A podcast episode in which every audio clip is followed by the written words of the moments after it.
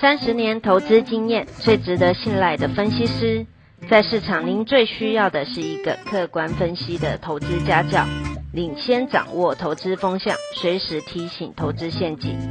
亲爱的粉丝朋友们，一定要记得要按订阅，并且开启小铃铛，才不会漏掉蔡总每一天对盘市精辟的解析哦。各位粉丝朋友，大家好，我是蔡章，现在是礼拜五盘后的分析。今天台股，我认为是这三个月来多头信心恢复的表现。在外资回头买超两百七十九亿之下，台股今天大涨三百九十三点，收在一六七八一，涨幅高达二点四趴。我们看到第一个外资回补了，第二个我们看到成交量放大了，今天是两千八百亿，还有一个指标。今天晚上我们请粉丝去注意一下融资余额。假如今天的融资余额也增加的话，我认为台北股市已经走出了谷底。在过去三个月，从一八零三四以来，这个台股陷入了涨多的中期整理。这个中中期整理是缓跌的，是慢慢跌的。所以不知不觉呢，很多的股票都跌了很多，跌了四十趴、五十趴，比比皆是。在这种情况之下，即便多头信心坚强的人，也都会投降。那过去三个月，蔡总也告诉大家：第一个，做好资金控管；第二个，等待机会。一直到最近呢。我认为一六一六二是短期的底部，但是呢，我也没有把握会变成中期的底部。但今天台股这一根长红之后，我认为一六一六二成为中期底部的可能性正在增加。我们紧接着要看下个礼拜面对季线一万七千一百点左右的压力。能不能突破？假如能突破的话，这个台股就 OK 了，会开始进行中期的反弹。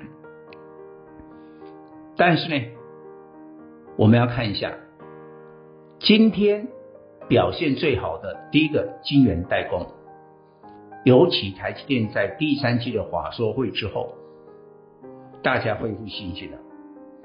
台积电今天大涨二十七块，收在六百。台积电一档股票就贡献了大盘的指数两百三十点，联电也跟着涨。但下个礼拜，我认为晶圆双雄可能会带领大盘攻向季线，但是可能就到那个地方，他要交棒了，他要交棒给其他的股票。我认为中小型的电子。下个礼拜开始会表现。那今天除了晶圆代工以外，有一种股票很强，就是金属的股票。因为我们知道欧洲呢，现在因为天然气的短缺，然后呢，刚开始的时候是涨石油、涨天然气，所以台股反映的就是塑化类股。但现在塑化类股的涨幅开始缩小。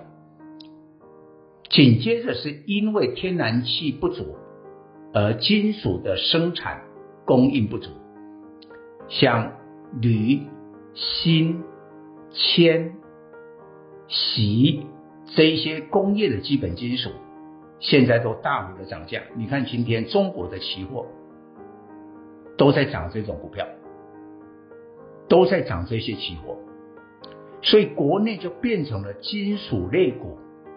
什么叫金属类股？不仅不一定是在传产，比如说今天钢铁里面的一铜跟铜有关的涨停板，它的母公司生产电线电缆的华荣也涨停板，因为电线电缆要用到很多的铜。那昨天我提过的锌在涨，所以看今天剩余的股价也有一些表现。这两天已经涨了接近七八趴了。所以这一部分的股票也反映在一些电子，像有一些铜箔基板，更上游的铜箔都使用了这些铜，我觉得你才锁定这些族群。但是今天也有掉队的股票，货柜三雄，因为全球对货柜轮的景气存在疑虑，所以全世界性的这些货柜轮股票呢都掉队了，所以今天长荣、阳明、万海是跌的。但是我认为散装轮是没有问题，即便最近呢 BDI 指数的跌，这是涨多的回档。你看今天。B D I 比较敏感的，像裕民、中航也没有跌到，更不用讲，这一波其实在巴拿马型跟极轻便型主要载运呢粮食的这些散装轮的运价没有跌，所以大家要分清楚，不是货柜三雄跌了以后，所有的航运股都要跟着跌。以上报告。本公司与所推荐分析之个别有价证券无不当之财务利益关系。本节目资料仅供参考，投资人应独立判断、审慎评估并自负投资风险。